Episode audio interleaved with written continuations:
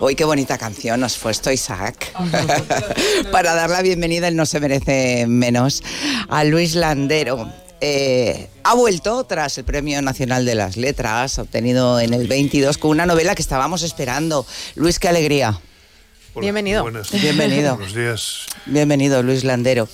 La última función, bonita novela, ahora hablamos más de ella. Y decíamos que esperada novela porque es así. Eh, la verdad es que es una alegría cuando publicas una nueva novela, porque vas a proporcionar mm, tantos ratos, todos esos que utilizamos en, disfrutar, en leer tus novelas, eh, en ser felices, tanto que la verdad es que da pena acabarlas. Es aquello de tengo ganas de acabar la novela por un lado, pero me da pena que se acabe. Esa sensación, ¿verdad? de ese disfrute, ese disfrute. Has dicho. No, es cierto. no, no, esto es lo que, lo que, bueno, esto es lo que un escritor espera que le diga. es el, el, mejor halago, ¿no? Que le pueden hacer.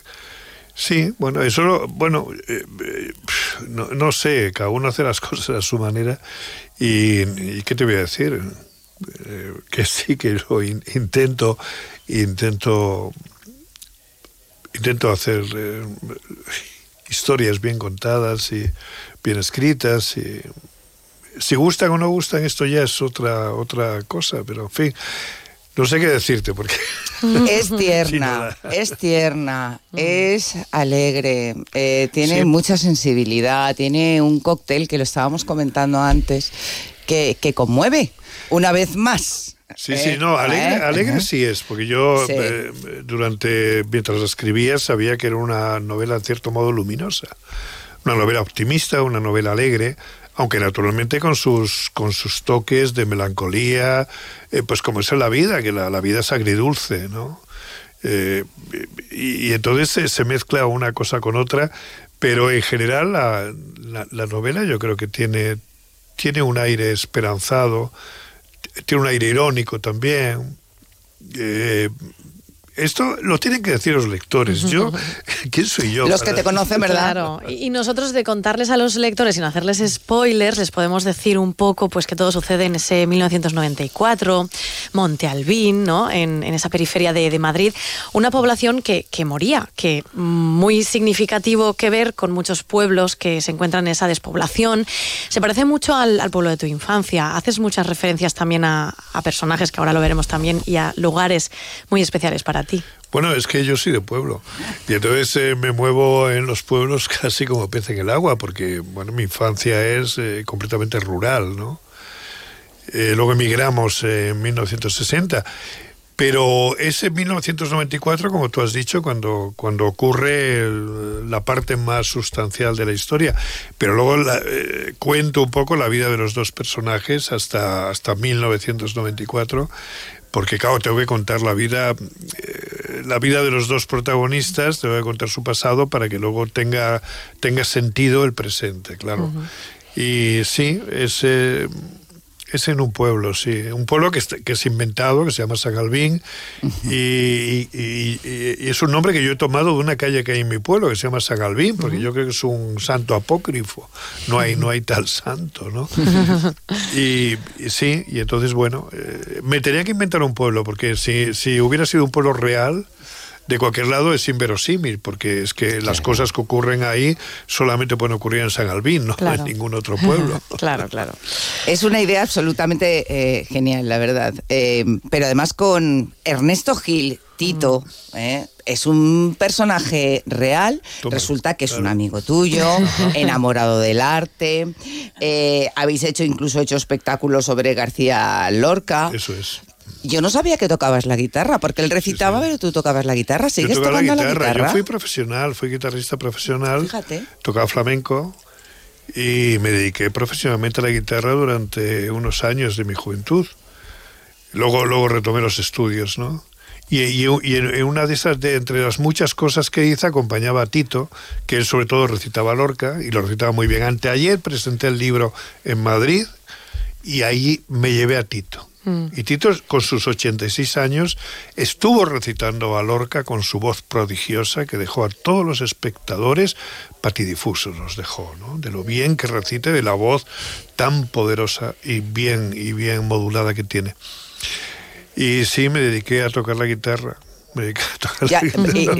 ¿Todavía la tocas o ya no? No, no, no. Eh, nada en absoluto, nada. No, no, lo dejé completamente. Lo dejé porque además yo tocaba bastante bien y tenía repertorio de Paco Lucía. Es decir, que, en fin, que eso ya tiene mérito. Eh, y estuve por ahí, mira, con Manzanita íbamos los dos de guitarristas. Cuando Manzanita no era, no era conocido, porque era, era un chavalito que iba con pantalones cortos, fíjate tú, cuando íbamos, cuando íbamos por ahí de gira, que su padre venía de cantador, hicimos cantidad de giras por ahí y sí me dediqué a esto. Eh, pero bueno, ahora no, porque además eh, en el flamenco, como pasa en el jazz, si no estás en ese mundo no renuevas el repertorio.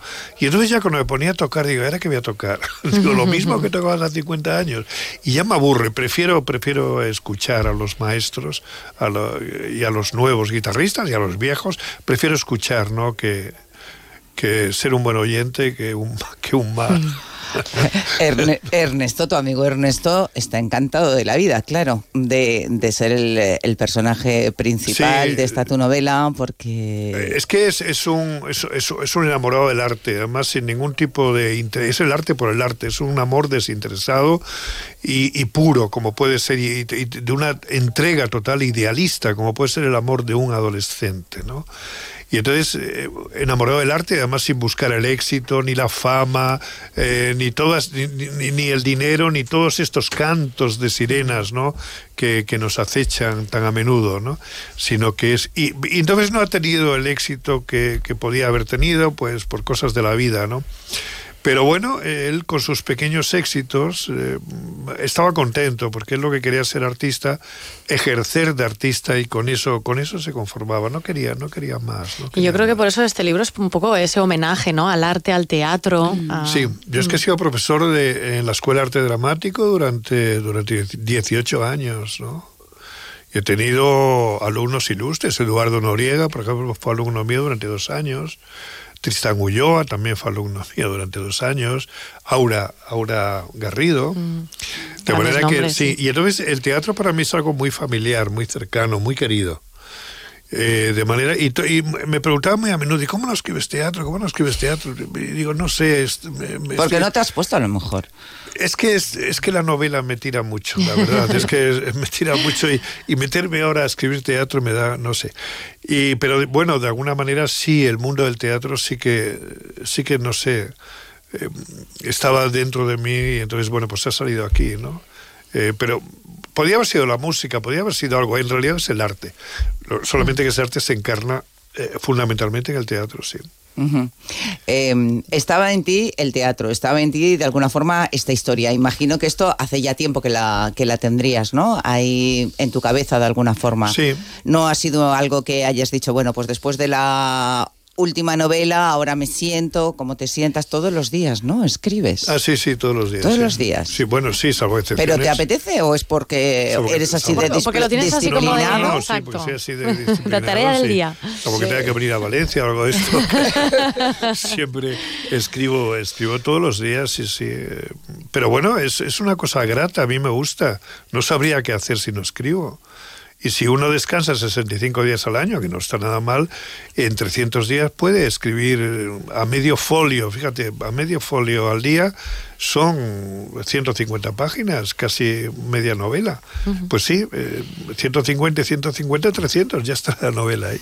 Pero hacía referencia, Maripaza, a la última función, ¿es algo que, te, ha venido un poco de ahora o viene de, atrás? No, no, viene de atrás, viene de atrás, no. Eh, eh, normalmente las historias las tengo eh, tengo ahí, son mis, sí, me rondan y las vengo cortejando hace tiempo y tal, a veces que les das forma. Eso es. Y, entonces sí, siempre la, la, la, historia esta del artista, del artista desinteresado que se entrega al arte incondicionalmente, esa me perseguía hace mucho tiempo. Y luego también una historia que, que me agradaba mucho, que era apenas era nada, es alguien que hace un trayecto habitual en tren para ir y venir del trabajo de Madrid a las afueras de Madrid donde vive y que una de las veces cree haberse equivocado de tren.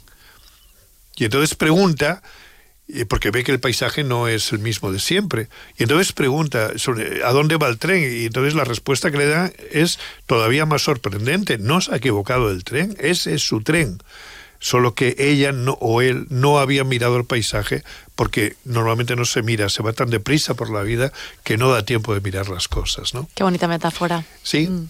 Bueno, esa era una posibilidad, otra es que se equivoque de verdad de tren, ¿no? También. Que ahí la historia se puede bifurcar, claro.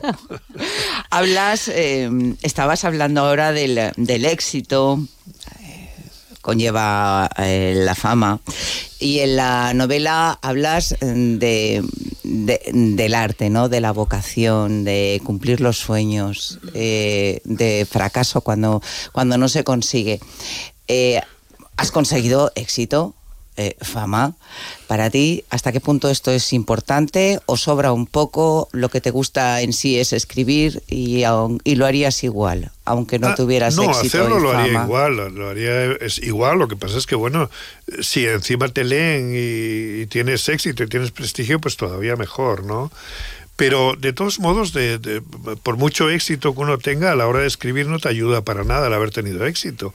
Estás mm. indefenso ante el folio en blanco. A lo mejor al revés, ¿no? a lo mejor al mm. revés, efectivamente. Igual hay un exceso de responsabilidad, un querer cumplir con, ¿no? Eh, un, querer agradar. Y, y no, eh, un, un, escritor tiene que ser libre y tiene que ser completamente independiente y escribir lo que realmente tenga que escribir, ¿no?